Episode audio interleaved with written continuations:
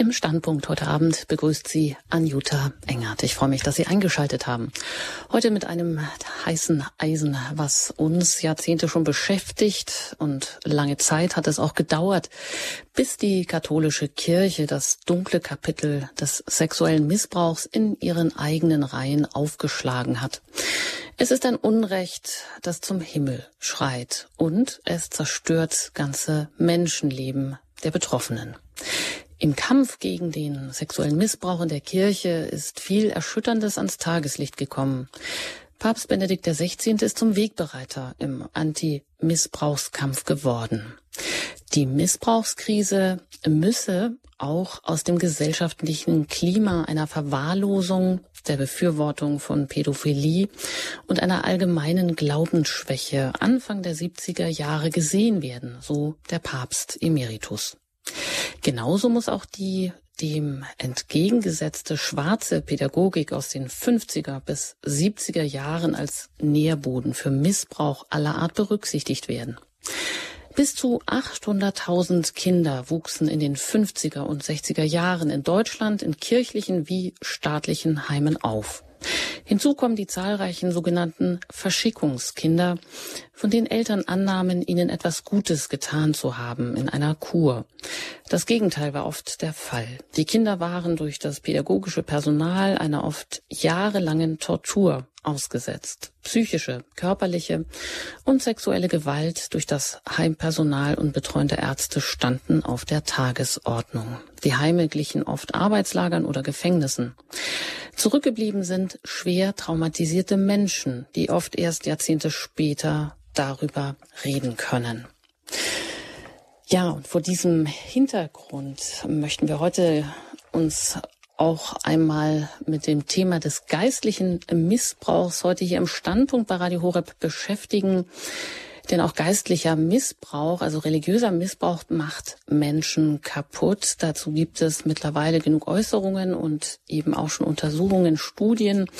Und dazu freue ich mich, dass wir heute Abend hier eingeladen haben Dr. Katharina Anna Fuchs. Sie ist promovierte Diplompsychologin, lehrt seit 2012 als Dozentin am Institut für Psychologie der Päpstlichen Universität Gregoriana in Rom.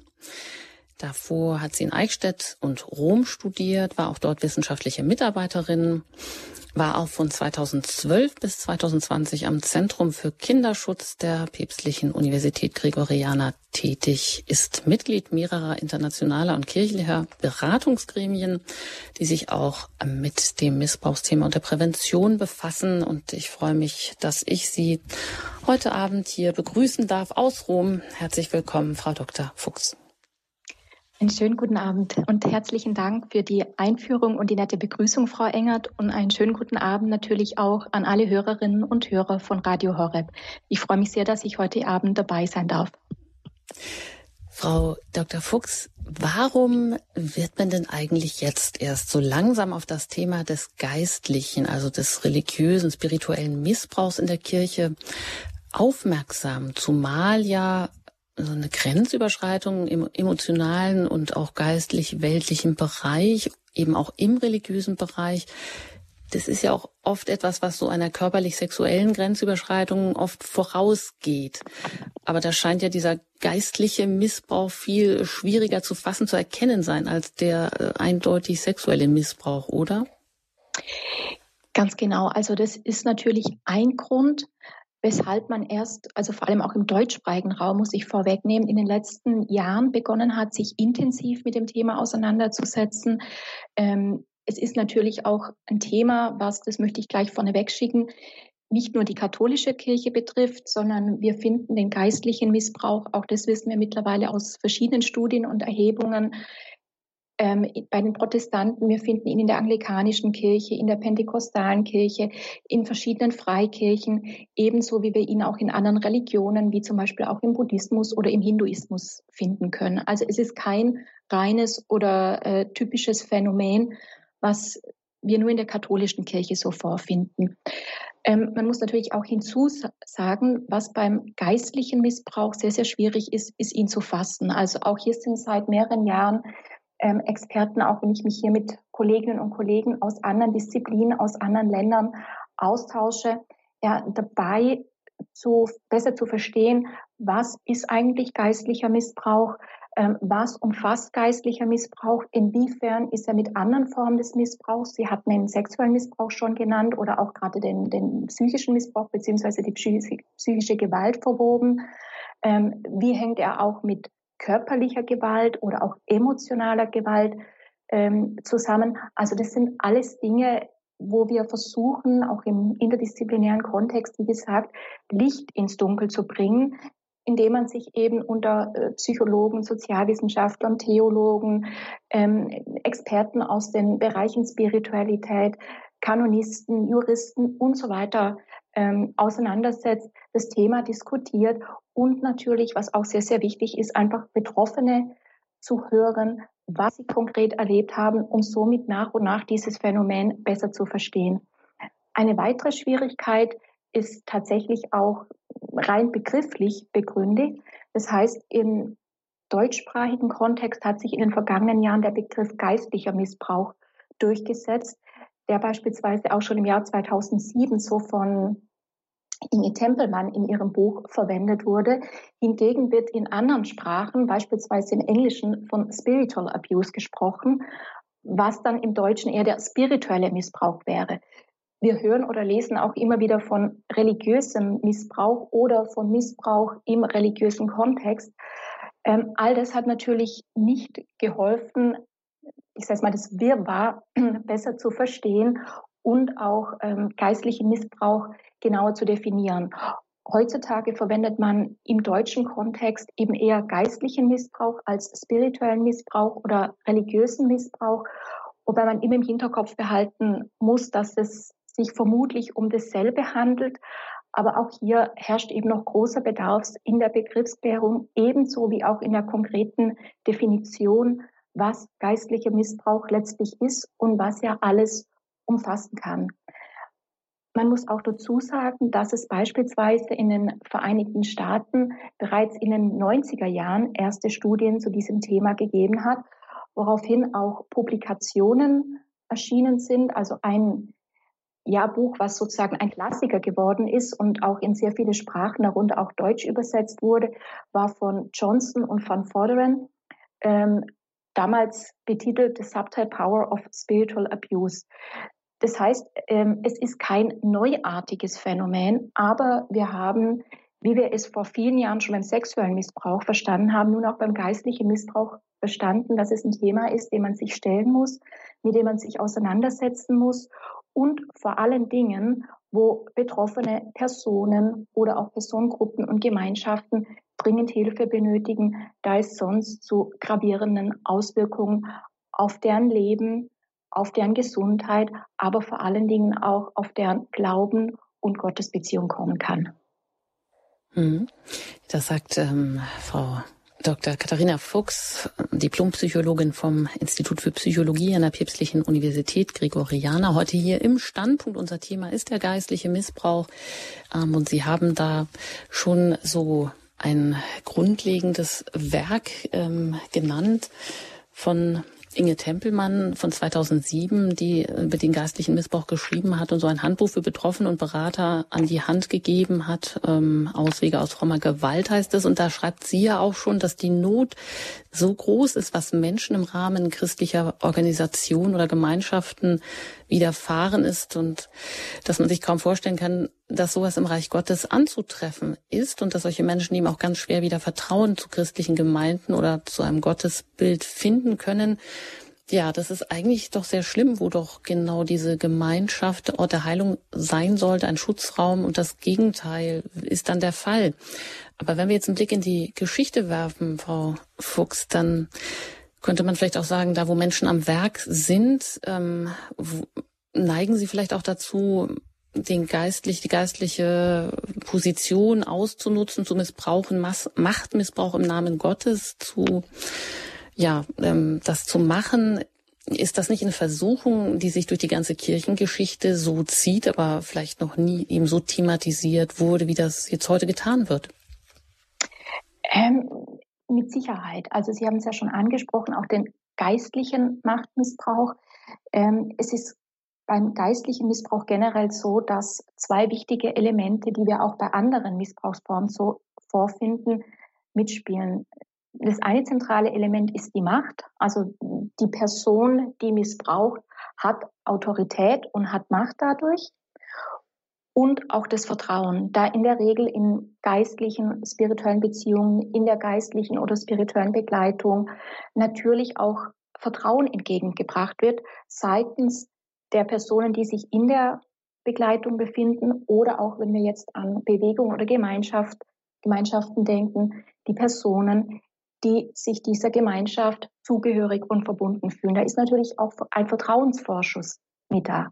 Und beides wird durch den geistlichen Missbrauch natürlich auch missbraucht. Das zum einen. Das andere ist natürlich, dass zum Teil auch Grenzüberschreitungen oder auch Übergriffe ähm, nicht immer strategisch geplant sind, sondern zum Teil werden Grenzen auch aufgrund von Unzulänglichkeiten verletzt. Also das ist zum Beispiel auch etwas, was wir aus dem Bereich des sexuellen Missbrauchs ähm, kennen, dass jemand nicht unbedingt missbrauchen will oder auch keinen Missbrauch geplant hat, sondern dass zum Beispiel zu viel körperliche Nähe entstanden ist aus Unzulänglichkeit heraus, weil er zum Beispiel ähm, andere Gewohnheiten hat, weil er aus einer anderen Kultur stammt und auch ähm, verbal verhält es sich ähnlich. Insofern kann man mit Sicherheit nicht sagen, dass jeder, der geistlich missbraucht oder missbraucht hat, es immer bewusst tut, um seine Macht und Autorität auszunutzen, sondern ich denke, es kann zum Teil auch wirklich aus Unzulänglichkeit heraus geschehen. Ähm, aber nichtsdestoweniger ist es natürlich Missbrauch und richtet denselben Schaden an. Daher muss man natürlich auch langfristig, und da werde ich später noch genauer drauf zu sprechen kommen, auch viel genauer hinschauen, wer begleitet und welche Art, ich sage mal, von, von Ausbildung, von Grundausbildung hat diese Person und auch immer wieder zu evaluieren und zu überprüfen, wie läuft das Ganze? Ähm, kommt es gegebenenfalls zu Verletzungen, zu Übergriffen, kommt es zu Beschwerden oder eben nicht? Aber wie Sie auch schon gesagt haben, es gibt viele Beispiele in der Geschichte, die sich auf Einzelbegleitung beziehen, wo wir aus heutiger Sicht und mit dem heutigen Wissen sagen würden, dass Elemente des geistlichen Missbrauchs in dieser geistlichen oder spirituellen Beziehung vorhanden waren. Also wenn wir uns zum Beispiel ähm, die heilige Elisabeth von Thüringen anschauen, die ja über mehrere Jahre von Konrad von Magdeburg begleitet wurde, der auch ihr Beichtvater wurde. So sehen wir da auch in, in, in den Überlieferungen und in den Dokumenten, die uns heute zur Verfügung stehen, dass er nach dem Tod ihres Mannes, aber auch schon davor doch einen, ja, einen sehr großen Einfluss auf ihr Leben und auch auf sie als Person hatte. Sie hat ja ein Gelübde abgelegt, dann keusch zu leben.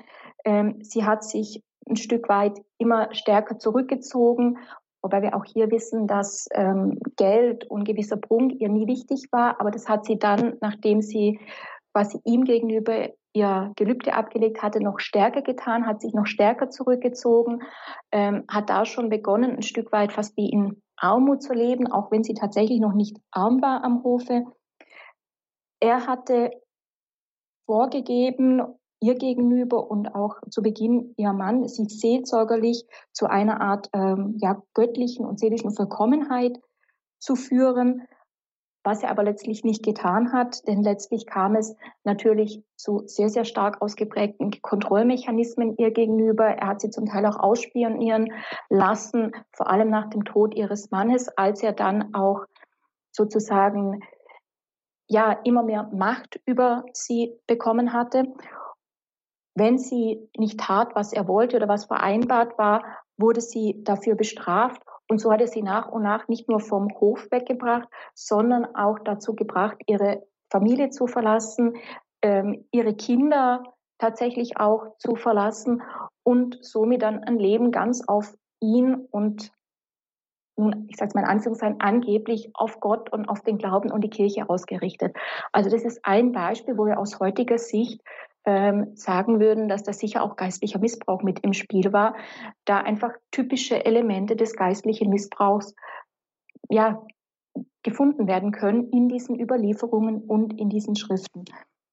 Oder wenn wir auch ähm, überlegen, im 16. Jahrhundert im, in Münster, als die sogenannten Täufer am, am Werk waren, die angeblich nachts Taufen vorgenommen haben, wo man aber mittlerweile auch weiß, dass es nicht zuletzt um die Nachfolge Christi ging oder um den Weg zum Heil zu finden, sondern dass es eher eine Art Terrorregime wurde und dass es hier auch sexuelle Übergriffe gegenüber Frauen, gegenüber Kindern gegeben hat. Äh, Polygamie war an der Tagesordnung und wurde akzeptiert. Und letztlich hatte das Ganze auch keine kirchliche oder spirituelle Ausrichtung mehr, sondern ja eine sehr weltliche, ja fast schon parteiische Ausrichtung, wofür aber wiederum Gott und sein Namen hergenommen wurden. Also es ist einfach nur mal zwei Beispiele aus den vergangenen ja, Jahrhunderten schon, an denen deutlich wird, dass geistlicher Missbrauch in der Geschichte der Kirche oder wenn wir auch sagen mit geistiger Missbrauch auf weltlicher Ebene, dass es den schon immer gegeben hat, aber was sich eben verändert hat, ist, dass wir heutzutage sensibler sind und aufmerksamer gegenüber diesen Dingen, weil wir eben auch wissen, wozu es für Betroffene führen kann. Ja, das sagt Dr. Katharina Fuchs. Sie ist promovierte Diplompsychologin, lehrt am Institut für Psychologie der Päpstlichen Universität Gregoriana und heute hier im Standpunkt aus Rom zugeschaltet. Und wir fragen nach dem geistlichen Missbrauch, ob es eben eine Ausnahme nur ist. Inwieweit, Frau Fuchs, ähm, ist das Thema denn so auch ein bisschen Ihr persönliches Anliegen, wenn Sie jetzt doch schon ziemlich lange damit beschäftigt sind? Ist das ein Alleinstellungsmerkmal? Ist das was Neues, was Besonderes, dass man eben jetzt auch im katholischen Kreisen an einer päpstlichen Universität sich diesem Thema widmet? Ja, ist das so ein bisschen zu Ihrem persönlichen Anliegen geworden? Ähm, auf jeden Fall. Also ich würde sagen, so der Bereich der Missbrauchsprävention ist sicherlich in den letzten Jahr, über zehn Jahren auch eine Art Herzensangelegenheit von mir geworden. Ähm, ich bin darüber, wenn ich das ganz kurz ausführen kann oder darf, im Rahmen meiner ja, Datenerhebung für meine Promotion, die ich damals im Bereich klinische Psychologie gemacht hatte, was in diese Thematik reingekommen, weil ich zum damaligen Zeitpunkt zum Thema Empathie und Emotionen bei unterschiedlichen Gruppen von Personen geforscht hatte und eben bei zwei Extremgruppen, die beide Probleme haben im Sozialverhalten und in der Interaktion mit anderen Menschen. Es sind einmal ja sozial ängstliche Menschen und die anderen sind eben jetzt Menschen mit einer antisozialen Persönlichkeit oder ja auch psychopathischen ähm, Zügen. Und letztere Gruppe ähm, hatte ich damals in der äh, Justizvollzugsanstalt erhoben und da war eben auch ein Großteil Sexualstraftäter darunter, die Kinder oder auch erwachsene Frauen missbraucht hatten. Und ja, das war eben so zu dem Zeitpunkt, als ich dann meine Daten erhoben hatte, als es 2010 auch im deutschsprachigen Raum in der katholischen Kirche so den ersten großen Missbrauchsskandal rund um den sexuellen Missbrauch gegeben hat.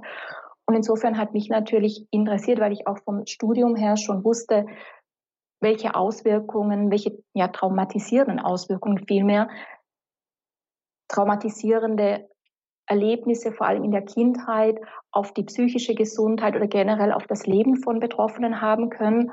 Und dazu zählt natürlich auch der sexuelle Missbrauch. Und ja, so hat mich dann natürlich auch immer stärker interessiert, ja, wie verhalten sich jetzt beispielsweise dann auch Täter im kirchlichen Kontext? Kann man die mit Tätern, ich sage es mal im weltlichen Kontext gleichsetzen? Gibt es Unterschiede? Gibt es Gemeinsamkeiten? Und dann natürlich insbesondere äh, die Frage, was kann man tun, um es zu vermeiden und letztlich auch, was muss getan werden, um Betroffenen zu helfen, da wir auch wissen, hier geht es dann nicht nur um die körperliche oder psychische Gesundheit von Betroffenen, sondern ähm, wer Missbrauch im kirchlichen Kontext erfahren hat, ähm, ja, leidet nicht nur am Leib, sondern auch die Seele leidet mit. Das bedeutet, ähm, es hat Auswirkungen auf den Glauben, auf die Gottesbeziehung, ja, und, und somit letztlich auch wieder auf, auf das ganze Leben und die, und die Ausrichtung, den Sinn des Lebens einer Person. Und so hat sich für mich dann davon ausgehend eben immer mehr die Frage gestellt, was muss hier getan werden, was kann getan werden. Wobei wir natürlich vor über zehn Jahren noch keine Ahnung hatten, wirklich, welche Dimension das alles annehmen würde. Aber ähm, ja, wie gesagt, es ist mir eine große Herzensangelegenheit, äh, weil ich eben weiß und weil ich mich intensiv mit dem Thema und mit dem Leid von Betroffenen beschäftigt habe, so dass es einfach wichtig ist, hier zu tun und zu unterstützen, so gut man kann. Ja, und jetzt sprechen wir schon eine ganze Zeit lang über diesen geistlichen Missbrauch und merken, dass das alles sehr stark zusammenhängt. Sexueller Missbrauch, geistlicher, geistiger, also auf weltlicher Ebene, emotionaler Ebene. Das alles hängt doch äh, miteinander zusammen. Und gleich nach der Musik möchte ich dann auch fragen, was wir genau uns unter geistlichem Missbrauch vorstellen können, wie man das so ein bisschen ähm, griffiger fassen kann, dass man da vielleicht auch so ein paar Anhaltspunkte mit an die Hand bekommt, wo man sich das dann ja besser selber vielleicht auch vorstellen kann weil wir doch schon die ganze Zeit jetzt auch darüber reden. Also gleich nach der Musik geht es hier im Standpunkt weiter mit unserem Thema heute, dem geistlichen Missbrauch. Und zu Gast ist Dr. Katharina Fuchs aus Rom vom Institut für Psychologie der Gregorianer.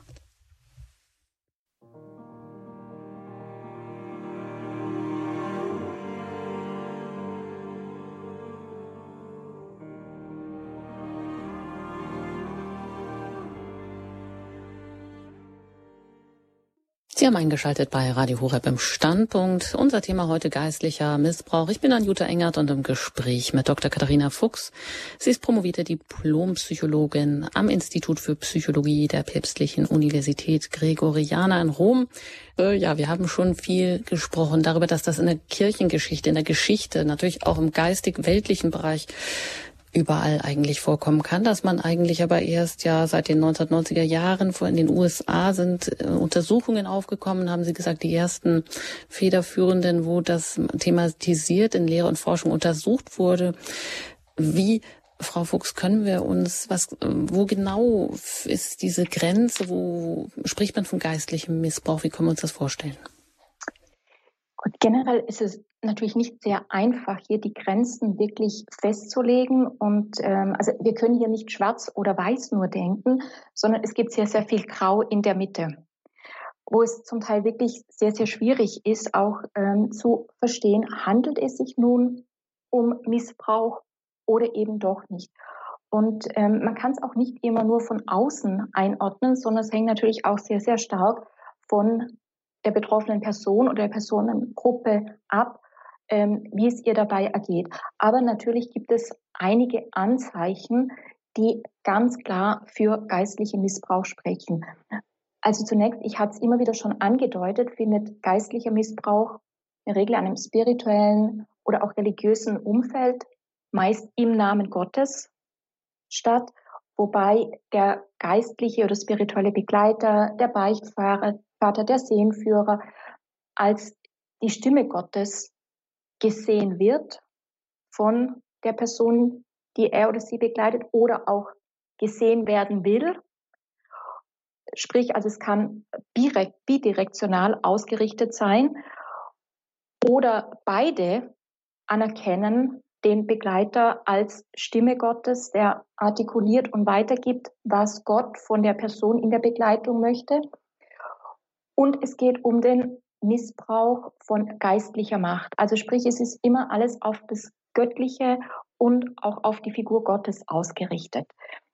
Und wir hatten schon gesagt, es ist sehr, sehr eng auch verknüpft mit dem geistigen Missbrauch, den wir in der, das heißt mal, in, in weltlichen Beziehungen vorfinden können, beispielsweise auch in, in therapeutischen oder Beratungskontexten kann er auftreten, in Beziehungen zwischen Ärzten und Patienten und so weiter. Also immer dort, wo auch ein, ich sag mal, asymmetrisches Verhältnis besteht, gerade eben was die Macht und Autorität anbelangt. Denn die begleitete Person, auch wenn wir über erwachsene Personen in der Regel sprechen, ähm, sucht natürlich Hilfe, Begleitung, Unterstützung, ähm, um zu wachsen, zu reifen in ihrem Glauben, um zu erkennen durch die Begleitung, was Gott letztlich von ihr, von ihrem Leben will, und zwar, dass sie selbst erkennen kann, also selbst diese Erkenntnis hat und nicht, dass es ihr vorgegeben oder, oder vorgeschrieben wird. Oder natürlich auch, wenn wir an einen dass wir Beratungskontext generell denken, auch Personen, die eine schwierige Lebenssituation durchlaufen oder die in einer Lebenskrise stecken. Also insofern ist es sehr, sehr wichtig, immer auch so diese asymmetrischen Beziehungen, dieses asymmetrische Gefüge im Hinterkopf zu behalten. Daneben hat mir schon gesagt, ist es eng verbunden auch mit emotionalem und äh, psychischem Missbrauch. Und die anderen zwei zentralen Elemente hatte ich auch schon kurz angesprochen, sind eben Macht und Vertrauen. Und wie kann man sich das nun vorstellen? Bei geistlichem Missbrauch kann es beispielsweise zum Missbrauch der Heiligen Schrift, sprich von einzelnen ja, Bibelstellen oder Bibelzitaten kommen, um damit dann gezielt Verhalten zu kontrollieren oder auch zu manipulieren. Also Beispielsweise lesen wir in Markus 18.3, wenn ihr nicht umkehrt und werdet wie die Kinder, werdet ihr nicht in das Himmelreich hineinkommen.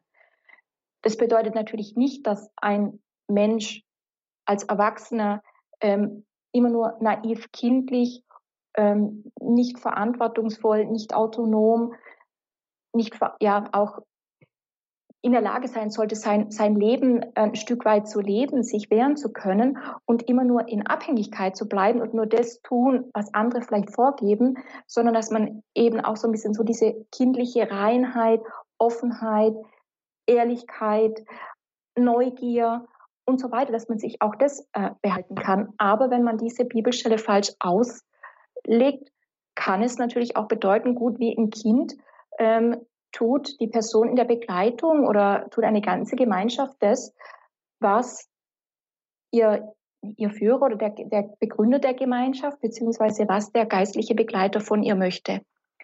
Oder wenn wir dann äh, im ersten Korintherbrief äh, 7.4 anschauen, die Frau verfügt nicht selbst über ihren Leib, sondern der Mann. Also auch das ein klassisches Beispiel, wo ein Satz komplett aus dem Zusammenhang gerissen wird und wo es den Einschein hat, dass ein Mann mit dem Körper einer Frau machen kann, was er will. Sprich, in gewisser Weise auch eine Einladung zum körperlichen oder sexuellen Missbrauch. Oder ein weiteres Beispiel aus dem ersten Korintherbrief 1533, schlechter Umgang verdirbt gute Sitten.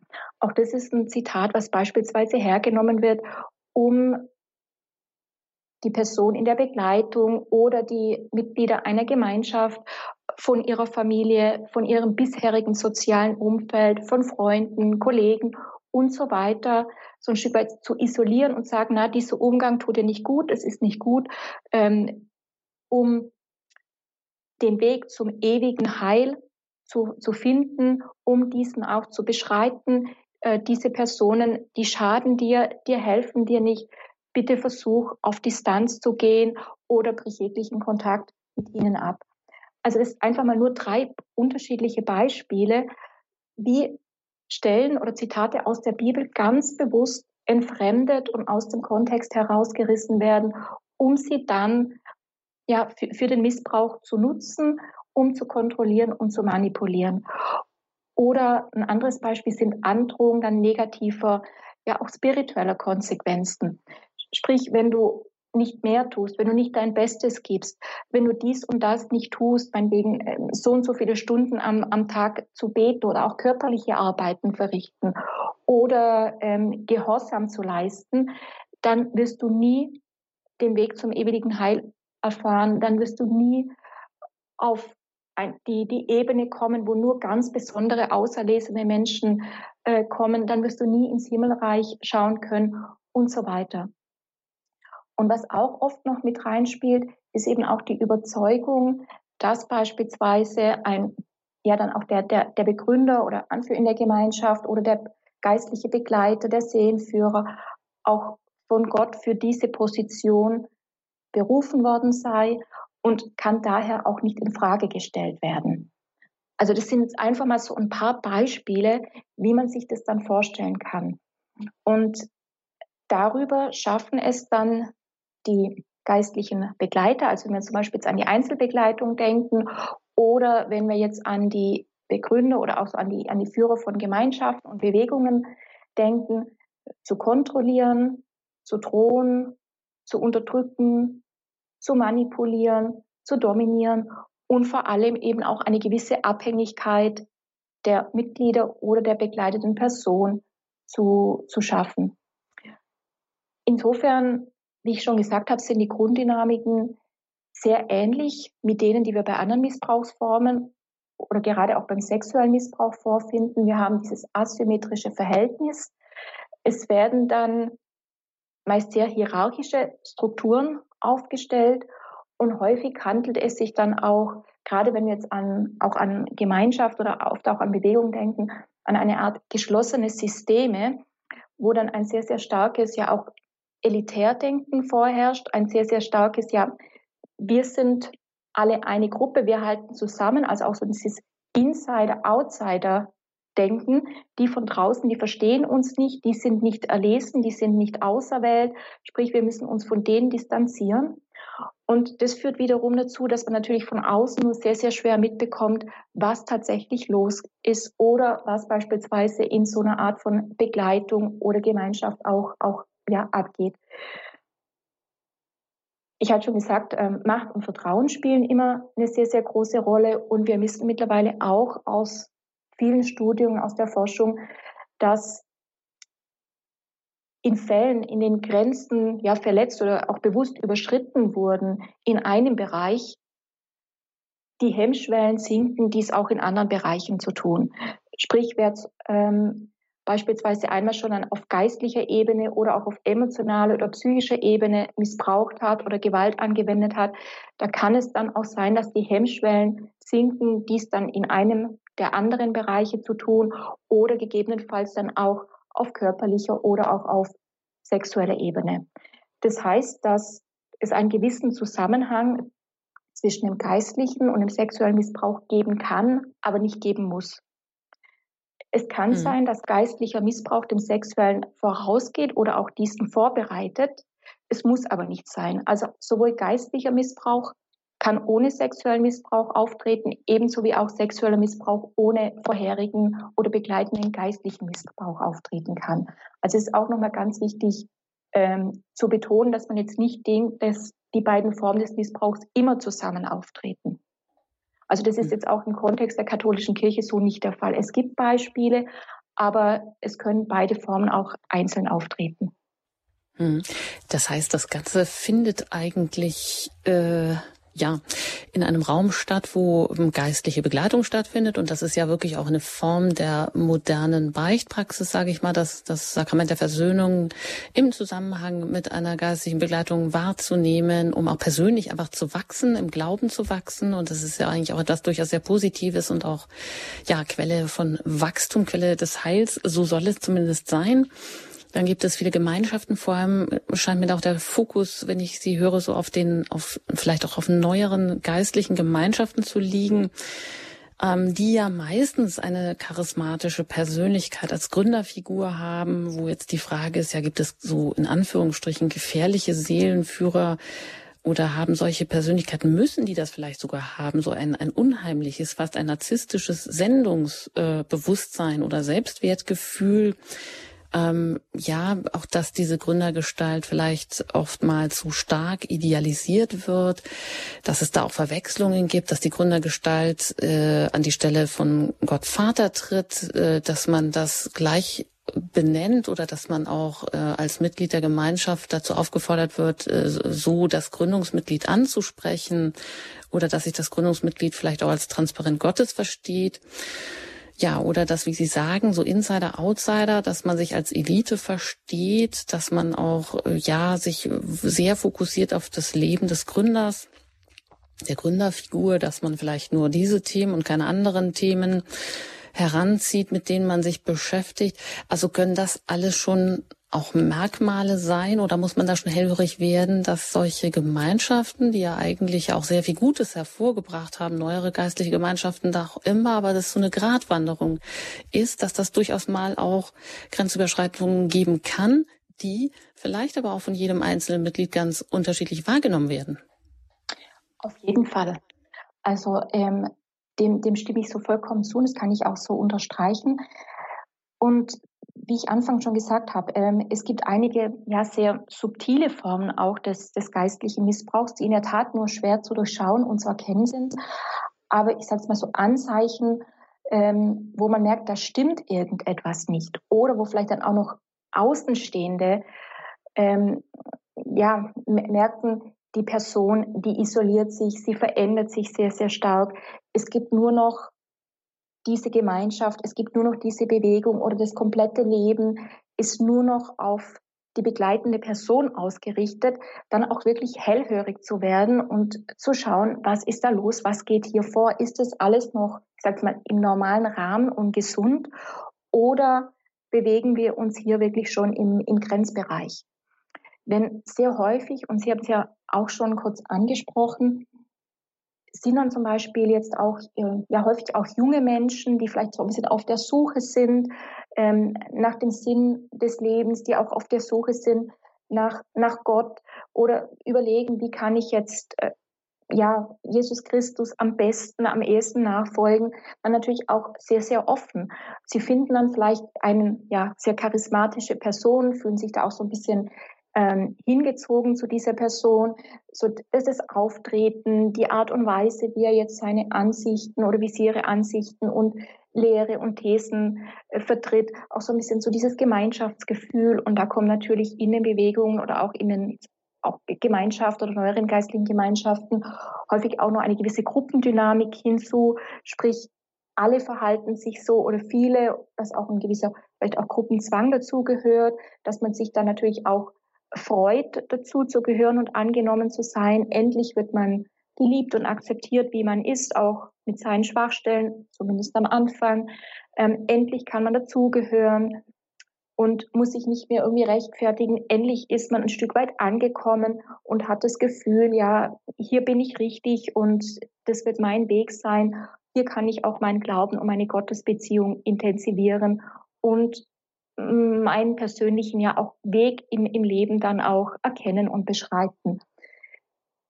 Was dann eben sehr, sehr häufig passiert, ist, dass sehr stark Einfluss genommen wird auf das Leben. Also nicht nur, dass es zum Beispiel zu Isolation oder zu Distanzierung von Familienangehörigen oder Freunden kommt, sondern auch auf ja, den Beruf, dass man beispielsweise ähm, den Beruf so nicht mehr ausüben darf oder bei jüngeren Menschen, dass sie nicht selber entscheiden können, welches Studium oder welchen Beruf sie ergreifen möchten. Es wird nach und nach auch diese starke Abhängigkeit erzeugt vom Begleiter oder von der Gemeinschaft, von der Bewegung. Beziehungen, die vorher Bestand hatten, werden mit der Zeit vernachlässigt. Es wird sehr, sehr häufig auch Gehorsam gefordert gegenüber ja, der begleitenden Person oder gegenüber ja auch dieser charismatischen Gründerpersönlichkeit. Das heißt, auch hier finden wir häufig wieder sehr autoritäre Machtstrukturen, sprich, dass beispielsweise auch gewisse Kritik nicht erlaubt wird, sei es, was die, was die Person sagt, sei es, was sie tut, dass man an eine bestimmte Methodik als die alleinige Methodik, um das ewige Heilsverlangen beispielsweise, um ins Himmelreich zu kommen und so weiter, angepriesen wird. Sprich, es gibt kein Rechts- und kein Linksdenken mehr. Dadurch wird dann auch nach und nach das eigenständige oder auch kritische Denken der Person immer stärker beeinträchtigt und untergeordnet. Es kann so weit führen, dass sie überhaupt nicht mehr eigenständig denken kann oder, oder darf.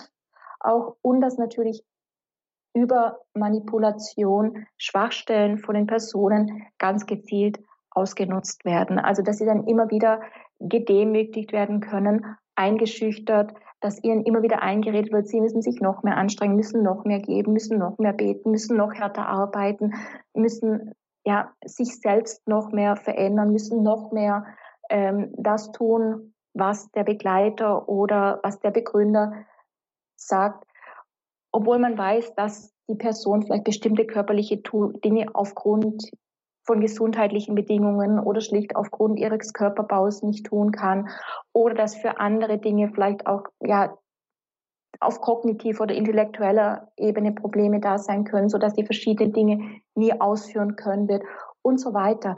Also auch ähm, das finden wir sehr, sehr häufig auch beim, beim geistlichen Missbrauch. Also und davon ausgehen werden dann häufig Ziele vorgegeben, die komplett ähm, utopisch und unerreichbar sind. Aber natürlich auch das äh, häufig ganz bewusst, um die Personen in der Begleitung, in der Gemeinschaft, in der Bewegung immer wieder auch zu unterdrücken und, und Leid zu halten. Mhm. Also wenn Sie äh, das so ansprechen, also die wirklich ganz krassen Formen des geistlichen Missbrauchs, die vielleicht auch eins zu eins in einer geistlichen Begleitung stattfinden, die sind dann auch schon wirklich äh, geplant, weil ich glaube, Sie sagten ja auch schon, Übergriffe sind nicht immer strategisch geplant. Und äh, ich möchte mal beides so ein bisschen mit berücksichtigen, weil es sicherlich auch viele Vorstufen und Formen gibt, ähm, wo äh, ja, wo manche Menschen das vielleicht äh, ganz gut finden, weil sie da äh, eine klare Führung und eine klare Struktur haben, andere Menschen darauf wiederum anders reagieren und das als Grenzüberschreitung erfahren. Ähm, es wird ja gerne auch immer davon gesprochen, dass bestimmte Personen oder Gemeinschaften besonders anfällig sind für geistlichen Missbrauch. Da wird ja dann immer gerne gesagt, Sie haben es auch schon genannt, Menschen, die neu im Glauben sind, junge Menschen, Menschen, die auf der Suche sind, Menschen, die vielleicht gerade ähm, ein Lebensschicksal zu meistern haben, Enttäuschendes erlebt haben oder ein schwaches Selbstbewusstsein haben, vielleicht eine hohe Sensibilität haben oder eine große Unsicherheit. Aber wenig wird ja gesprochen auch über Persönlichkeitsprofile auf Täterseite. Und da scheint es doch auch eigentlich sehr ähnlich zu sein, dass gerade Menschen, die vielleicht unsicher sind, die sich hinter Titeln verstecken, die auch viele Enttäuschungen schon im Leben erlebt haben, vielleicht auch ein schwaches Selbstwertgefühl haben, nur vielleicht noch eine andere Persönlichkeitsstruktur haben, das dann durch Macht ausgleichen und dann eben auch genau vom, vom, vom Verletzten zum Verletzenden, also werden und äh, plötzlich vielleicht auch in so einer Gemeinschaft aufblühen, weil sie zum ersten Mal sich so ganz und gar angenommen fühlen, dann in entsprechende Leitungspositionen kommen und dann eben ja, äh, auf die Täterseite geraten, vielleicht ohne dass sie das genau merken. Doch, also auch, auch solche Fälle gibt es mit Sicherheit. Also man muss hier immer aufpassen und das gilt natürlich bei geistlichem wie auch bei anderen Formen des Missbrauchs, dass nicht jedes Opfer später zum, zum Täter wird. Das natürlich nicht, aber ähm, es ist natürlich schon nochmal ein, ein größeres Risiko, wenn jemand schon an missbräuchliche Strukturen gewohnt ist sei es jetzt von klein auf oder im Laufe seines Lebens auch Missbrauch erfahren hat, dann ist natürlich immer wieder ein größeres Risiko gegeben, dass man wieder missbraucht wird auf dieselbe oder auch auf eine andere Art, von derselben oder auch von einer anderen Person, wenn man eben keine Hilfe findet, um, ich sag mal, auch diesen Teufelskreis dann äh, zu durchbrechen. Insofern gibt es das natürlich schon auch, dass dann Personen, die, wie Sie es beschrieben haben, doch von starken Selbstzweifeln ähm, geprägt sind, die ein sehr niedriges Selbstbewusstsein haben, sehr niedriges Selbstwertgefühl, die dann an die Macht kommen, dass sie das natürlich auch ausnutzen. Auf der anderen Seite wissen wir auch, dass es immer wieder ja sehr narzisstisch geprägte Personen gibt. Ähm, auch die finden wir dann häufiger bei den, ich sag mal, charismatischen Begründern oder charismatischen ja, Führungspersönlichkeiten wieder, bei denen es nur um sich selber geht, also um ihr Wohlbefinden, um ihre eigene Person, um ihr Ansehen und dass sie dafür auch ja, sehr, sehr viel in Kauf nehmen und gegebenenfalls dann auch die Menschen in ihrem Umfeld ausnutzen, manipulieren und zum Teil auch ähm, natürlich miss missbrauchen. Ganz klar. Also hier haben wir, das mal ähnlich wie auch bei den Sexualstraftätern und bei anderen Tätern, es gibt nicht diesen einen klassischen Täter, in Anführungszeichen, die eine klassische Person, die geistlichen Missbrauch äh, begeht, sondern auch hier muss man häufig wieder auf die Person an sich, die Situation und die, und die Umstände denken und einfach da auch genauer drauf schauen. Und es ist mit Sicherheit auch etwas, wo noch ja, viel Bedarf auch in der, in der Forschung, auch auf internationaler Ebene natürlich und interdisziplinärer Ebene besteht, um dann ähnlich wie es meinetwegen für den sexuellen Missbrauch und Sexualstraftäter getan wurde, dass man auch hier nochmal schaut, gut, wer sind die Personen, die geistlich missbraucht haben, welche Art von Täterprofile haben sie? Und dass man dann auch schaut, gut, was sind Merkmale, Persönlichkeitsmerkmale, auf die man achten muss und die vielleicht ein höheres Risiko birken, dass eine Person dann auch tatsächlich missbrauchen kann, auch im religiösen oder im, im spirituellen Kontext. Und ähm, ich hatte es Anfang schon gesagt, und natürlich auch nochmal stärker darauf achten, ähm, wer sind diese Begründer, wer sind diese Gemeinschaften, sowohl was ihre Person anbelangt, als auch was so ein bisschen so die Regeln, die Strukturen anbelangt. Und da wurde ja jetzt vor einigen Monaten auch ganz klar von Seiten des Heiligen Vaters oder Vatikans auch gesagt, dass hier in Zukunft stärker darauf geachtet werden muss und auch stärker überprüft werden, so wer sind die Begründer, was sind die Ziele und die Zwecke, was sind die Regeln in den Gemeinschaften oder in den Bewegungen, um eben darüber zumindest so weit wie möglich auch, auch geistliche Missbrauch oder andere Arten von Missbrauch und Grenzüberschreitungen zu verhindern. Denn wir wissen auch hier ganz klar, auf der Gemeinschaftsebene sind es häufig solche mit charismatischen Gründungs- oder ja, Führerpersönlichkeiten oder eben auch, äh, wenn das zutrifft, was auch auf Einzelpersonen zutrifft, ja sehr junge Menschen, die vielleicht gerade auch auf der Suche sind ähm, oder die erst kürzlich überhaupt wieder in den Glauben zurückgefunden haben oder die konvertiert sind. Also einfach auch noch so ein bisschen die Wurzeln im Glauben und auch eine gewisse ja, ja, Vorgeschichte im Glauben, die sie vielleicht so als Kind oder Jugendliche nie erfahren haben, dann auch fehlen.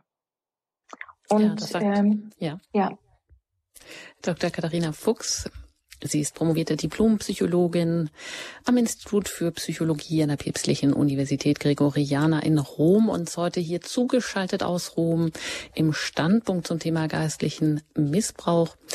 Und ja, das, was wir nun alle schon also angesprochen haben, da kam ja schon viel vor, worauf man achten soll, worunter, also was versteht man überhaupt unter geistlichem Missbrauch, wo tritt er auf, wer ist vielleicht dafür anfällig oder worauf sollte man eben auch achten bei Seelsorgern, bei geistlichen Gemeinschaften.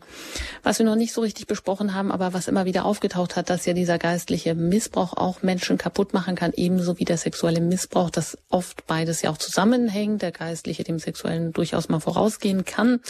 Und das wollen wir gleich nach der Musik hier noch ansprechen, nämlich ähm, was äh, bewirkt das in den Betroffenen? Was macht es mit ihnen? Und ein anderer Bereich noch, den ich auch noch ansprechen möchte. Ja, wie kann man dem geistlichen Missbrauch vorbeugen? Wo gibt es Hilfsangebote? Wo Präventionen? Sie selber fordern ja auch strengere Kontrollmaßnahmen bei Gründung und Anerkennung neuer Gemeinschaften. Das wäre sicher auch nochmal interessant, darauf hinzuschauen. Hier gleich bei Radio Horeb im Standpunkt nach der Musik geht es mit diesen Fragen weiter.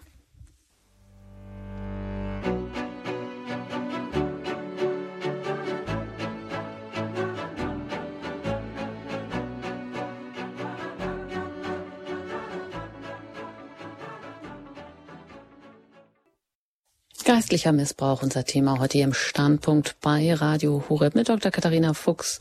Sie ist promovierte Diplompsychologin an der Universität Gregoriana in Rom.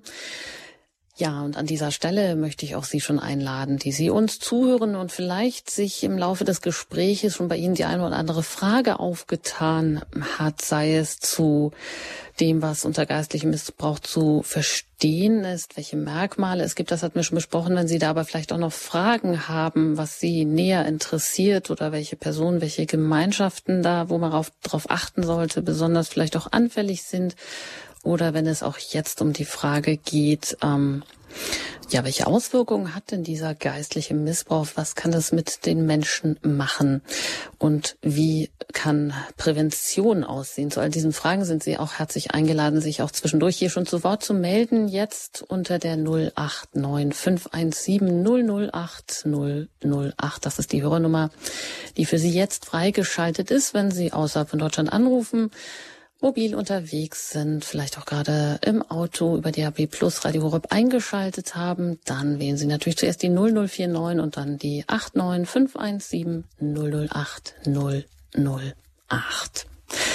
Frau Dr. Fuchs, wie ist das denn nun? Was für Folgen kann dieser geistliche Missbrauch haben auf das Leben eines Menschen, eines Betroffenen, der da so drin verflochten ist und vielleicht gar nicht rauskommt?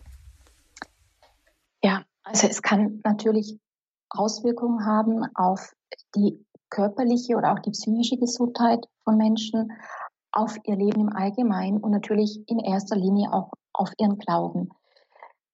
Es hängt immer ein Stück weit davon ab, ähm, welche Art von Person oder auch von Persönlichkeit war der Mann oder die Frau vor dem Missbrauch, wie war und ist auch nach dem Missbrauch generell der gesundheitliche Zustand, in welchem Alter begann der Missbrauch, wie lange hat er angedauert, wie intensiv war er, ging es nur in Anführungszeichen nur um geistlichen Missbrauch oder kam es parallel zu einer Verbindung von geistlichem Missbrauch mit anderen Missbrauchsformen?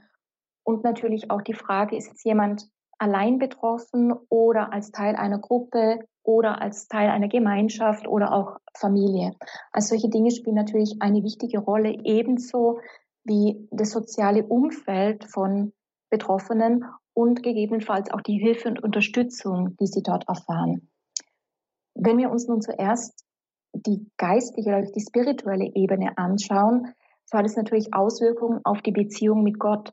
So wird Gott häufig nicht mehr als liebender, wohlwollender Gott gesehen, also nicht mehr positiv, sondern häufig auch negativ, wenn man merkt, dass man missbraucht worden ist, wenn die missbräuchliche Beziehung beendet wurde, weil er das Ganze eben hat geschehen lassen, weil er nicht geholfen und auch nicht eingegriffen hat. Es kann sich daneben auf den Glauben auswirken und auch auf das Gebet, dass das Gebet beispielsweise keine Quelle und keine äh, ja der Hoffnung mehr ist, keine Stütze mehr, gerade auch in schwierigen Lebenssituationen, sondern dass die Personen häufig sagen, also ich kann mit Gott nicht mehr wirklich viel anfangen, ich kann nicht mehr beten. Es muss nicht immer so sein. Also es gibt auch tatsächlich Betroffene, die hier unterscheiden können und sagen, nein, ich habe meinen Glauben nicht verloren, aber er hat sich verändert oder ich habe die Beziehung mit Gott nicht komplett abgebrochen, aber auch hier hat sie sich verändert und ich muss sie erst wieder neu aufbauen, weil einfach viel Vertrauen kaputt gegangen ist. Hm? Frau Fuchs, ich möchte Sie da ja. gerade vielleicht, Entschuldigung, unterbrechen ja, bitte, bitte. schon mal, schon mal den ersten Hörer, der jetzt in der Leitung wartet, reinnehmen und danach ja. können Sie natürlich auch gerne weiter darüber sprechen. Ähm, ich darf begrüßen einen Hörer aus dem Ruhrgebiet. Ähm, jetzt kriege ich ihn gerade hier nicht hinein. Jetzt geht es. Ja, herzlich willkommen hier in der Sendung. Sie sind auf Sendung. Ich grüße Sie hier. Ihre Frage bitte. Ja, schönen guten Abend, Frau Enger. Schönen guten Abend, Frau Dr. Fuchs. Ähm, mir geht es darum, äh, wir reden über äh, Missbrauch. Missbrauch äh, hat ja äh, eine Ursache, das haben Sie alles sehr schön erklärt. Äh, ich denke, wenn jeder die zehn Gebote weiß und hinterfragt, äh, die dann mit dem Begriff Freiheit und Macht in Verbindung stehen, dass in Schulen, in Elternhäusern und so weiter mal mehr proklamiert wird, und auch der Journalismus äh, macht, äh, manipuliert das heute so stark, äh, sodass wir äh, da fast machtlos sind. Vielen Dank für, für die Anmerkung und für den Anruf. Theoretisch haben Sie natürlich recht, wenn wir alle die zehn Gebote ähm, einhalten würden, dann gäbe es viele Formen von Gewalt und Missbrauch so nicht und man, man müsste nicht darüber auch diskutieren man merkt ja halt natürlich auch wieder sehr, sehr stark, ähm, ja, es, es geht um, um Menschen. Menschen sind nicht perfekt. Menschen haben ihre, ihre Fehler, ihre Stärken, ihre Schwächen. Missbrauch kann prinzipiell in jeglicher Art von zwischenmenschlicher Beziehung geschehen und vorkommen. Und auch hier oft wieder so ein bisschen die, der Unterschied zwischen, was weiß ich vielleicht auf kognitiv-theoretischer Ebene, aber wie verhalte ich mich auch, dass es hier doch häufig auch die Differenzen gibt und dass man sich eben nicht, ja, ich sage jetzt mal, norm- oder regelkonform oder in dem Fall eben nicht so verhält, dass man die zehn Gebote, die, die man kennt, die man weiß, dann auch entsprechend so ähm, achtet und, und versucht, sein Bestes zu tun, um sich, um sich daran zu halten, natürlich. Hm, da fiel jetzt auch das Stichwort Freiheit, Freiheit. Das sagt ja auch Peter Beer, als äh, der auch bei Ihnen am Zentrum für Kinderschutz der Gregorianer in Rom als Gastprofessor war und, und sagte, ja, eben Freiheit ist der beste Garant, Garant gegen Missbrauch im Sinne von ähm, Johannes 15, 15, nicht mehr Knechte nenne ich euch, sondern Freunde. Das ist natürlich schön und gut und das sollte man sich wahrscheinlich vor allem auch jeder Seelenführer mal wieder vor Augen führen. Aber es gibt ja dann doch immer äh, viele Dynamiken, die ja manchmal eben unberechenbar sind und vielleicht auch dieser hohe Idealismus, der auch natürlich schon die Bibel hat, in sich birgt und vielleicht noch verstärkt wird durch eine geistliche Begleitung oder auch durch eine Gemeinschaft. Wobei das eine das andere nicht ausschließen muss. Also das soll ja nicht der Wert hier der Sache an sich abgestritten werden, dass das natürlich auch eine ganz positive eine Quelle sein soll, aber dass es vielleicht immer eine Gratwanderung ist. Danke mal für diesen Hinweis. Ich sehe hier noch drei, die sich jetzt gerade gemeldet haben. Als äh, nächstes haben wir eine Hörerin in der Leitung aus Münster. Ich darf Sie recht herzlich begrüßen. Guten Abend. Ja, guten Abend. Hier ist Frau Schreul. Ich grüße einfach mal in die nette Gesprächsrunde. Und ich möchte kurz ähm, zwei, eine Geschichte erzählen. Ich war lange in der Freikirche und äh, ich bin rausgegangen, auch unter anderem, weil ich anfing, also ich bin katholisch getauft, ne, und da war ich in der Freikirche und fing an, mich wieder mit der katholischen Kirche auseinanderzusetzen auf einmal. So, wo sind meine Wurzeln? Und äh, das haben die nicht zugelassen. Und das war gemein. Also da war ich stinkig. Die, äh, nach dem Motto, äh, warum liest du Bücher über Maria, wenn du eh nicht daran glaubst und so. Und das sind, das hat mich sehr gekränkt. Das waren manipulative Praktiken. Und dann kamen noch zwei, drei dazu. Und ich hatte Glück, dass ich in der katholischen Kirche Hilfe fand, mich, mich davon zu befreien, da von diesem Gedrehe irgendwie, ne? Weil man hinterher gar nicht mehr weiß, was macht Gott, was, was macht die Kirche, wo ist, wo bin ich überhaupt hier? Also die, die können einen so volltexten, da weiß man als Christ gar nicht mehr, was ist richtig, was ist falsch. Das funktioniert so nicht mehr. Ne? Oder dann, dass man kein Alkohol trinken darf, ne, weil das der Gesundheit schadet. Also bei abends das Wein, das ging auch nicht und so. Das sind für mich einfach Sachen gewesen, wo, wo Gott, da hat Gott nichts mehr mit zu tun. Aber wenn man so drinsteckt, weiß man das alles gar nicht mehr. Und als mhm. Prävention möchte ich noch kurz sagen, finde ich, dass unsere katholische Kirche mehr lehren sollte mit EH. Also mehr Katechese, es gibt einfach zu wenig Menschen, die begleiten mit Persönlichkeitsprofilen, also die wirklich im christlichen Glauben feststehen und äh, den Leuten auch Halt bieten und so weiter. Das ist eben das Problem. Ich glaube, wenn ich damals nicht so instabil gewesen wäre, wäre ich nicht in die Freikirche reingekommen und hätte in der katholischen Kirche auch Halt gehabt. Ja, das, äh, das muss man einfach dazu sagen. So. Also das wollte ich einfach nur mal anmerken. Also ich finde ja, mehr Katechese, Dank. mehr stabile Beziehung irgendwie. Sehr schön, vielen Dank, Frau Scholl, für diese Anmerkung und Ihre Erfahrung auch, ähm, dass Sie sagen, ja, von der katholischen Kirche würden Sie sich wünschen, dass sie als Prävention auch mehr lehrt, also einfach profundes Wissen vermittelt. Das ist ja auch immer ein guter Schutz ähm, dass es mehr persönlich, äh, ja, Menschen mit Persönlichkeitsprofilen als Priester, als Seelsorger geben sollte. Darüber werden wir auch noch reden. Was sollte eigentlich der Grundsatz eines Seelsorgers sein? Frau Fuchs, vielleicht Sie noch dazu? Auf jeden Fall. Also es auch hier wieder vielen Dank für ja, Ihr Zeugnis, was Sie jetzt hier kurz geschildert haben. Zum einen wird natürlich deutlich, dass Sie sich damals in einer schwierigen Lebenssituation befunden haben. Und zum anderen haben Sie jetzt in der katholischen Kirche nicht das bekommen, den Halt oder die Unterstützung, die sie sich gewünscht und die sie in diesem Moment auch gebraucht hätten. Und insofern ist sicher einige wichtige Präventionsstrategie, also da stimme ich mit überein, natürlich auch wirklich mehr ja, Wissen zu verbreiten, mehr zu sensibilisieren, zum, zum einen, auch zu überlegen, wie können wir gerade auch die, die jungen Menschen heutzutage wieder ansprechen, ich meine, die katholische Kirche, das wissen wir, hat immer so ein bisschen, ähm, ja, auch, auch das Problem, was gleichzeitig auch ein unglaublicher Reichtum ist, dass sie einfach in sehr, sehr vielen Ländern der Welt vorkommt mit unterschiedlichen Kulturen und Traditionen und dass natürlich die Situation, die wir jetzt in Deutschland vorfinden, jetzt nicht auf die, auf die gesamte Welt so übertragen werden kann. Aber hier braucht man sicher Bemühungen, um einfach wieder auf junge Leute oder auch auf Personen, die jetzt so mit der Kirche und dem Glauben nicht viel anfangen können oder die man vielleicht verloren hat in den vergangenen Jahren, wieder anzusprechen, wieder attraktiv zu werden und zu zeigen, du wirst hier gehört, du hast hier deinen Platz und vor allem auch, wenn du, wenn du irgendwie Hilfe brauchst, dann ist jemand da, der dich, der dich unterstützt. Das mit Sicherheit.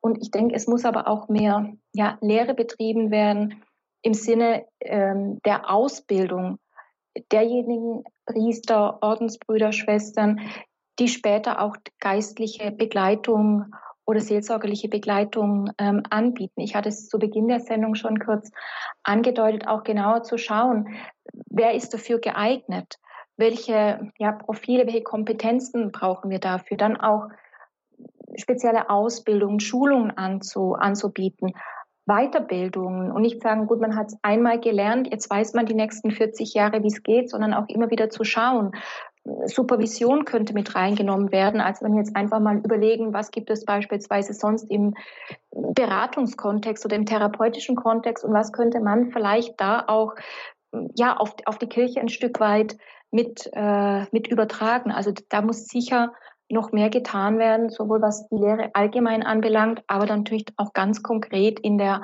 Aus- und Weiterbildung derjenigen, die, die geistlich oder seelsorgerlich begleiten. Ja, vielen Dank. Alles Gute nach Münster und weiter geht's nach ähm, Chem, wenn ich das richtig hier sehe. Und da bin ich mit Frau Renger verbunden. Ja. Guten Abend. Guten Abend. Äh, ich äh, muss sagen, ich habe gerade, äh, weil sie, es ging um die geistliche Ma Manipulation von äh, Untergebenen, kann man sagen. Oder, und zwar geht es um den Kern Kentenich, den Begründer der Schönstadtbewegung der muss nach der Kirchenhistoriker von Alexandra von Taufenbach, Teufenbach, ich weiß nicht, ob die Frau Fuchs den kennt, sie, die Dame kennt, die hat neue Vorwürfe gegen diesen Herrn Kentenich, gegen den Pater Kentenich. Der hat einen manipulativen Vaterkult gepflegt und hat auch merkwürdige Beichtpraktiken und auch körperliche Berührung bei den Schwestern. Da haben sich, also es hat die alles noch rausgefunden, haben die Schwestern dann doch noch gemeldet. Und da fällt mir auf, dass es in letzter Zeit plötzlich äh, nicht der sexuelle Missbrauch, sondern der geistliche plötzlich in den Vordergrund rückt. Ja. Ja, auch, auch hier vielen Dank für, für Ihren Kommentar und Ihren Anruf.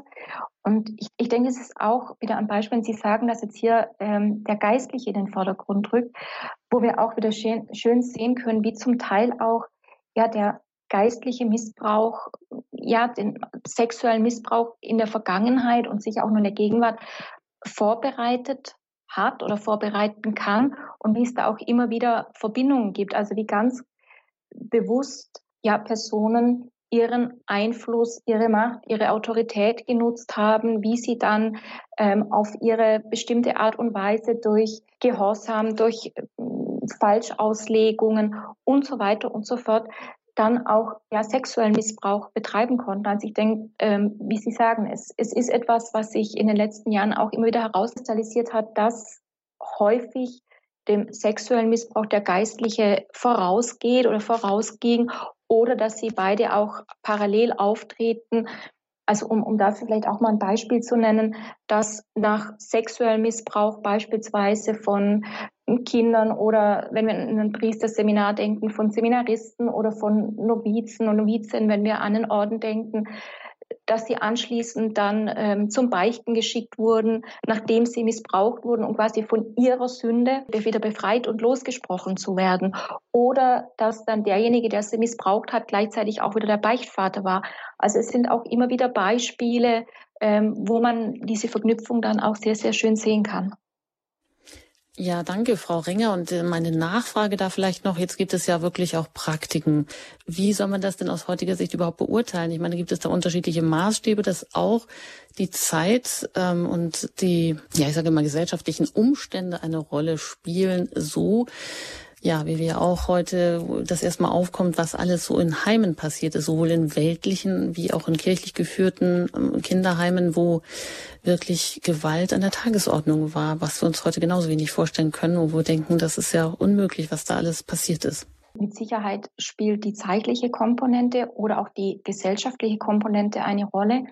Ich habe es vorher auch schon angesprochen, mit Sicherheit auch die Kultur, wenn wir einfach an die Dimension der katholischen Kirche weltweit denken, ähm, hat ein sehr, sehr großes Gewicht auch, gerade wenn wir über Themen wie, wie Missbrauch sprechen.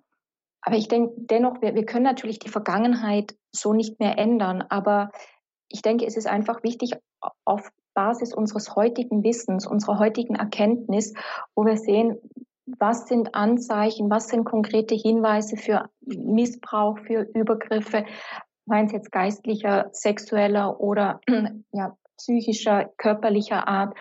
Und vor allem, weil wir eben auch wissen, was es mit den Personen und mit den Betroffenen macht. Das waren Dinge, dafür hatte man in der Vergangenheit oft lange oder auch zu lange hm, keine Sensibilität oder man hat oft auch vielleicht auch Probleme oder Aussagen von Betroffenen nicht wirklich ernst genommen, ging davon aus, naja, die wollen hier irgendwie, wollen sich in den Vordergrund stellen oder die wollen hier etwas raushaben, wollen hier einen Namen oder eine Gemeinschaft, eine Person ähm, beschmutzen. Das liest man ja auch immer wieder so diese typischen Nestbeschmutzer.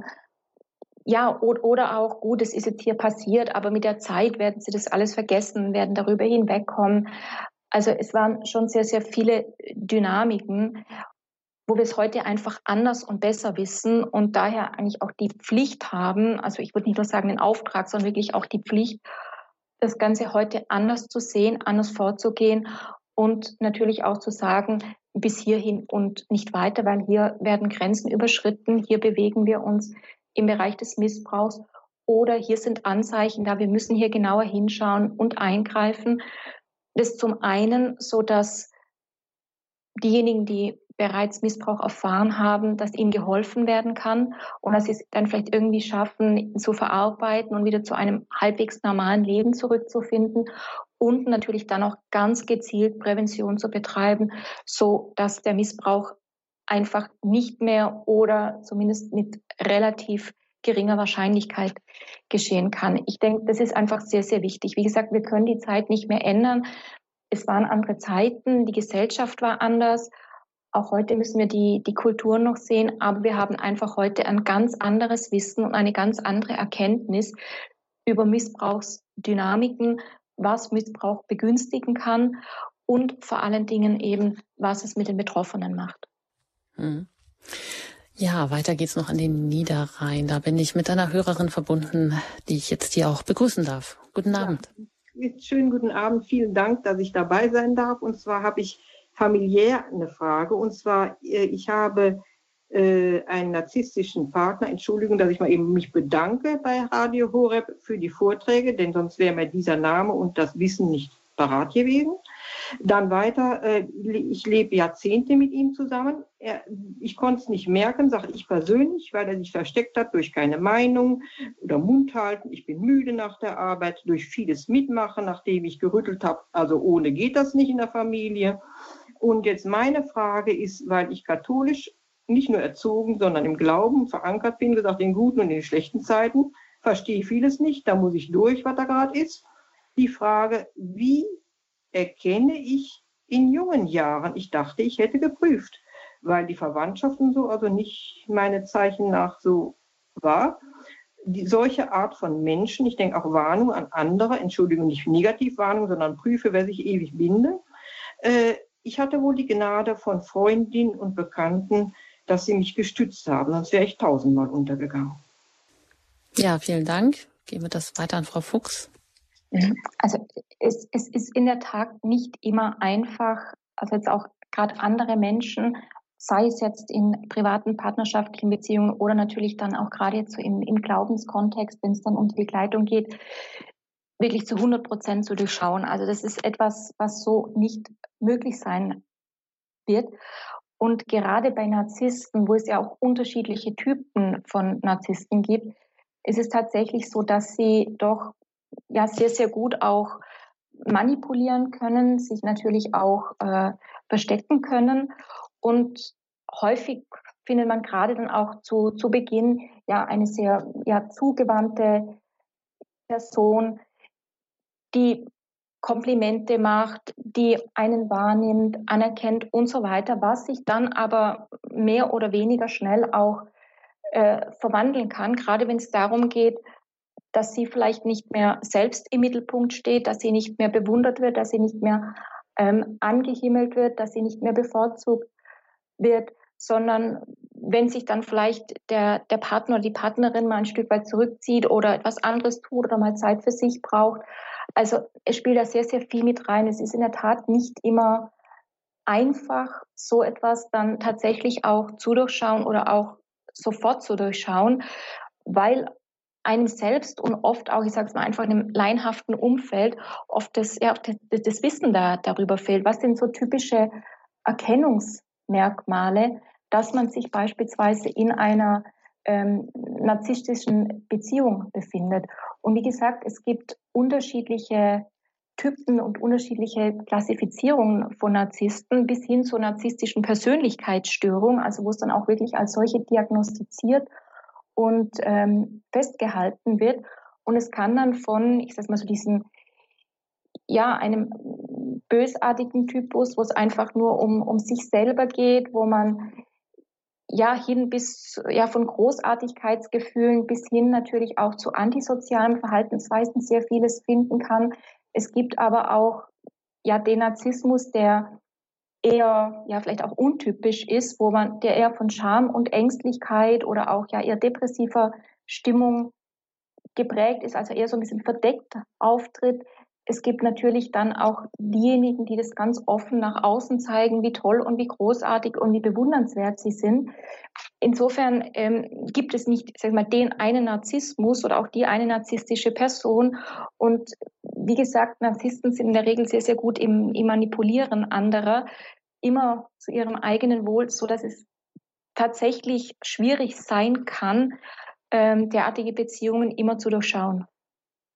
Mhm. Ja, danke mal soweit. Alles Gute auch an die Hörerin an den Niederrhein. Und einen Hörer haben wir noch, der in Tegau bei Leipzig wartet. Ich darf Herrn Beerwolf begrüßen. Guten Abend.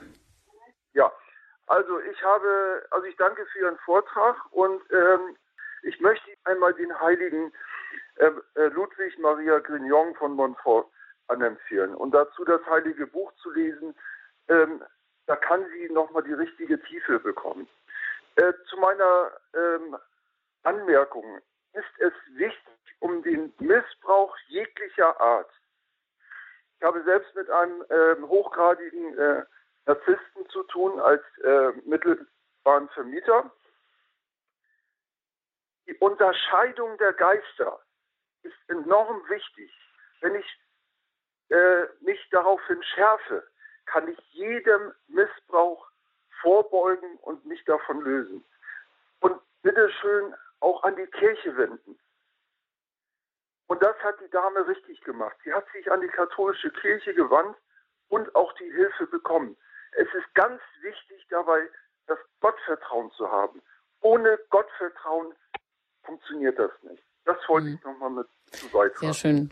Danke, Herr Beerwolf. Alles Gute Ihnen nach Leipzig. Und da geben Sie uns eigentlich auch schon wieder die Vorlage für die abschließende Frage. Die Zeit läuft uns hier fast schon davon, nämlich die Frage auch nach der Prävention ähm, Frau Dr. Fuchs, weil Sie fordern ja auch strengere Kontrollmaßnahmen bei Gründung zum Beispiel oder Anerkennung neuer Gemeinschaften. Da könnte man natürlich auf der anderen Seite wieder einwenden, hm, äh, weil vielfach wird der Kirche ja vorgeworfen, dass sie ein äh, wahnsinnig schwerfälliger Apparat ist, der erstmal alles ruhen lässt und nichts passiert, bis mal irgendwas zu einer Entscheidung kommt und da scharren schon alle mit den Füßen und sind unglücklich weil vielleicht eben das, was an und für sich sehr gut ähm, erscheint und was vielleicht ein neuer Aufbruch sein will und es ja auch oft ist, so wie auch die ja jüngsten die Schlagzeilen geraten, katholische integrierte Gemeinde, wo auch Papst Benedikt das zuerst die Gruppierung anerkannt hat.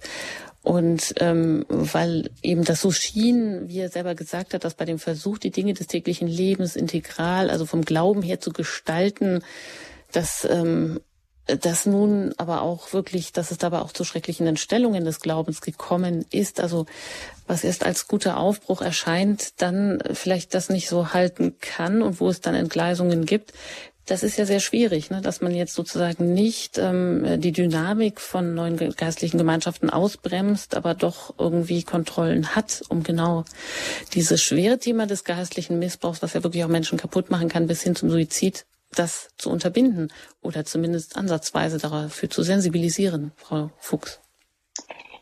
Genau, und ähm, hierzu hat äh, die Kirche oder vielmehr auch ja, der Heilige Vater selbst schon etwas unternommen in den vergangenen Monaten, indem eben ganz klar nun auch die Diözesanbischöfe aufgefordert wurden, wenn es jetzt um Orden, um Ordensgründungen geht, einfach nochmal den ähm, Heiligen Stuhl dann auch die entsprechenden Einrichtung zu konsultieren, nochmal genauer hinzuschauen. Es werden mehr Informationen dazu verlangt. Also man kann es nicht mehr so einfach tun, wie es zum Beispiel in der Vergangenheit war. Sprich, da wurden ähm, die Bischöfe aufgerufen, genauer hinzuschauen, zu kooperieren, mitzuarbeiten.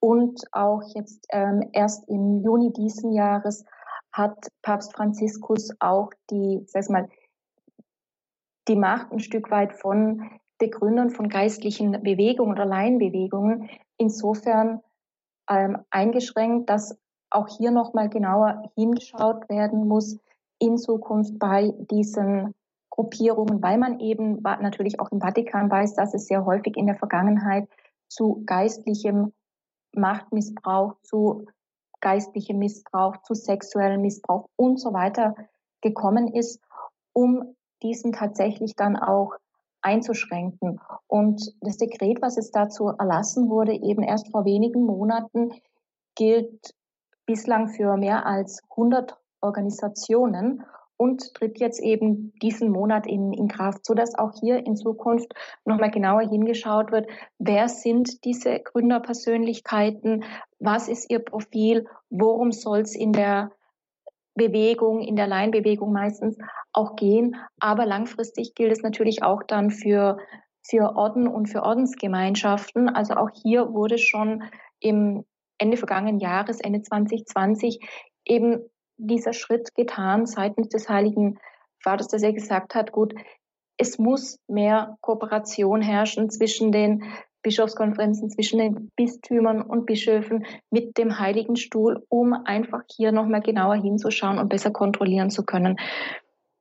Das bedeutet natürlich nie, dass man Missbrauch 100 Prozent ausschließen kann, aber zumindest schaut man auch nochmal genauer hin, ähm, welche Art von Bewegung entsteht oder muss man hier gegebenenfalls auch im Vorfeld schon eingreifen oder ähm, sie gar ganz verbieten. Also solche Dinge sollen jetzt auch von kirchenrechtlicher Seite doch nochmal stärker kontrolliert und überprüft werden. Also das sind schon die entsprechenden äh, Schritte in Gang gesetzt werden. Darüber hinaus, was man auf präventiver Ebene noch tun kann, abgesehen, wie gesagt, von Ausbildung, Weiterbildung, ist natürlich jetzt auch wieder der Austausch auf interdisziplinäre Ebene, also mit ähm, Experten, die sich in verschiedenen Fachbereichen mit dem Thema beschäftigen. Wir brauchen mehr Forschung und Studien zu diesem Thema, um überhaupt dann auch mal eine Ahnung zu haben von Täterprofilen, hatte ich vorher schon angesprochen. Ähm, über welchen Rahmen sprechen wir? Wie viele Betroffene gibt es schätzungsweise? Denn auch hier haben wir bislang nur sehr, sehr wenige Erkenntnisse aus dem Hellfeld. Das heißt, das Dunkelfeld ist nochmal um ein Vielfaches höher. Und wir brauchen hier auch ähnlich, und ich denke, da können wir von der Vergangenheit und ähm, vom Umgang mit dem sexuellen Missbrauch auch lernen, klare Richtlinien und Vorgehensweisen, wie man mit geistlichem Missbrauch umgeht, ähm, wie man diejenigen, die begleiten, ausbildet, wie man sie evaluiert, wie man ihnen dann auch gegebenenfalls Unterstützung zur Seite stellt, wie man ähm, Verantwortlichkeiten und Rechenschaftspflichten entsprechend übertragen kann ja, wie man auch generell Grundsensibilisierung betreiben kann, also indem man Informationen zu diesem Thema einfach auf sämtlichen Ebenen streut und weitergibt und natürlich dann auch langfristig entsprechende äh, Netzwerke gründet, die dann auch der Kommunikation und Informationsverbreitung dienen können. Also ich denke, vielleicht hier können wir ja, ja ganz bitte. konkret auch der Priester, vielleicht, dass wir da noch mal kurz drüber reden, wie so der Grundansatz des Seelsorgers positiv gewendet sein sollte. Es ging ja vorhin auch schon mal darüber, dass der Priester nicht unbedingt die Stimme Gottes sein soll oder dass man das vielleicht nicht immer gleich sitzt. Andererseits heißt es ja auch in der Bibel oder heißt es immer wieder, ja, Gott spricht auch durch Menschen und ähm, wie sehen Sie das? Wird vielleicht auch oft der Seelsorger überhöht, dass alles, was er sagt, dann sozusagen, äh, ja, eben das, wie das neue Gesetz ist, wie das Evangelium ist? Oder sollte der Grundansatz des Seelsorgers nicht eben auch ja, aus dem Evangelium heraus, dass er dient, dass er unterstützt, dass er im johannäischen, äh, die johannäische Grundeinstellung hat, er eigentlich abnehmen muss, damit der, den er begleitet, wachsen kann. Ganz genau, weil es geht ja auch darum, das Evangelium nicht nur zu verkünden, sondern es wirklich auch zu leben und vorzuleben.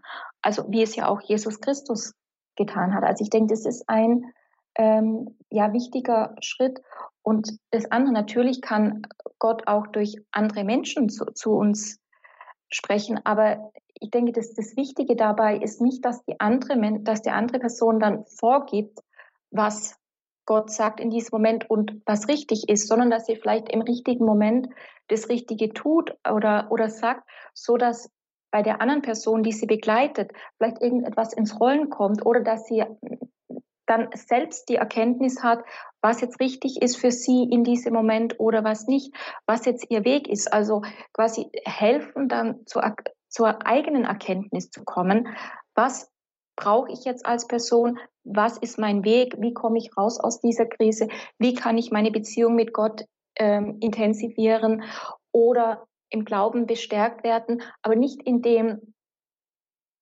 die Begleitung vorgibt, was die Person tun muss, sondern dass sie vielleicht einfach das Richtige sagt oder sich richtig verhält, so dass es bei der anderen Person etwas auslösen kann und dass sie dann selbst diese Erkenntnis hat oder findet und weiß, was für sie jetzt das Richtige ist. Sprich, die Person zu begleiten, wie er auch der, wie er auch das Wort schon sagt. Also nicht zu lenken, zu steuern und vorzugeben, sondern zu begleiten auf ihrem Weg.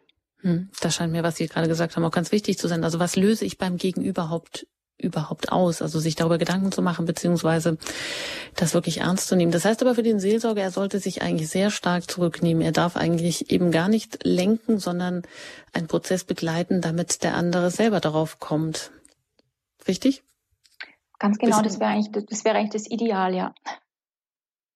Weil in dem Moment ähm, bleibt ja auch ein, ein, ein, gewisser Freiraum. Also es geht ja nicht darum, dass ich der anderen Person da Person wie jetzt einem unmündigen Kind sage, du musst jetzt das tun oder das und es ist dann das Richtige, weil in der Regel sprechen wir auch von erwachsenen Menschen, die entweder Begleitung suchen, weil sie sagen, mein Glaube ist für mich sehr, sehr wichtig, ich möchte reifen und wachsen, ich möchte meinen Glauben intensivieren, ich möchte die Beziehung zu Gott bestärken und so weiter. Oder es gibt diejenigen, die vielleicht ähm, auf der Suche sind, nach dem Sinn im Leben. Es gibt Personen, die geistliche Begleitung in Anspruch nehmen, weil sie vielleicht gerade in einer Lebenskrise oder einer schwierigen Situation stecken. Also es ist ja sehr, sehr unterschiedlich. Aber es geht ja immer um das Wohl der begleiteten Person und ihr zu helfen, im Glauben zu wachsen und zu reifen, ihr zu helfen, die für sie richtige Beziehung auch mit Gott zu finden und ihr nicht dabei vorgeben, was sie machen muss, sondern sie zu begleiten und ihr dabei zu helfen,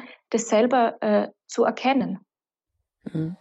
Ja, wir kommen zum Ende der Sendung, aber ich, mir ist es wichtig, da vielleicht auch noch ein mutmachendes Wort zum Abschluss zu sagen für all diejenigen, die ja viele Menschen äh, schon großartig begleitet haben, so dass diese Menschen auch wirklich wachsen konnten, dass sie Hindernisse, dass sie Probleme, persönliche Probleme überwinden konnten, dass sie ihre Glaubensbeziehungen intensiviert haben.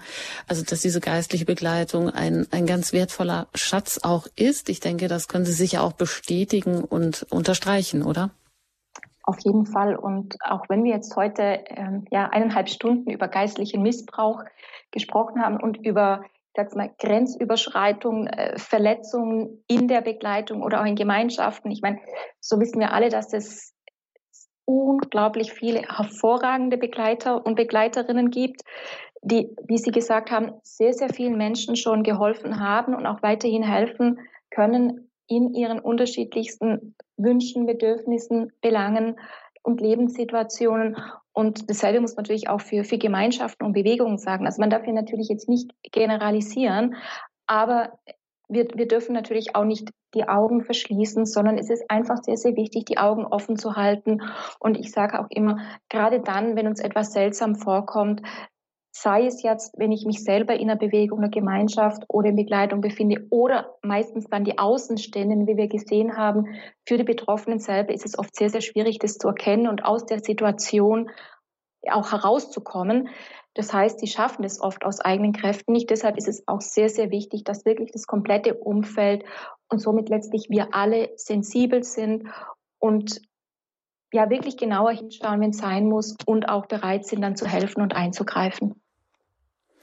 Vielen Dank. Das sagt Dr. Katharina Fuchs von der Päpstlichen Universität Gregoriana in Rom. Dort ist sie als promovierte Diplompsychologin tätig am Institut für Psychologie und lehrt dort seit 2012. Ja, ich glaube, man hat es gemerkt, dass der Missbrauch als äh, komplettes Thema Ihnen auch wirklich ein Herzensanliegen ist. Ich danke Ihnen ganz herzlich, dass Sie heute hier zu Gast waren und wünsche Ihnen für Ihre Arbeit und für die weitere Forschung auch alles Gute auf Ihrem Lebensweg. Dankeschön und auf Wiederhören. Ganz herzlichen Dank und auch Ihnen und allen Hörerinnen und Hörern noch einen schönen Abend und auf Wiederhören. Ich sage Ihnen ganz herzliches Dankeschön für Ihr Interesse, fürs Zuhören, für Ihre Anrufe, Ihre Fragen, mit denen Sie auch diese Sendung hier heute Abend bereichert haben. Ein herzliches Dankeschön von meiner Seite. Ich wünsche Ihnen einen noch gesegneten Abend. Am Mikrofon verabschiedet sich Ihre Anjuta Engert.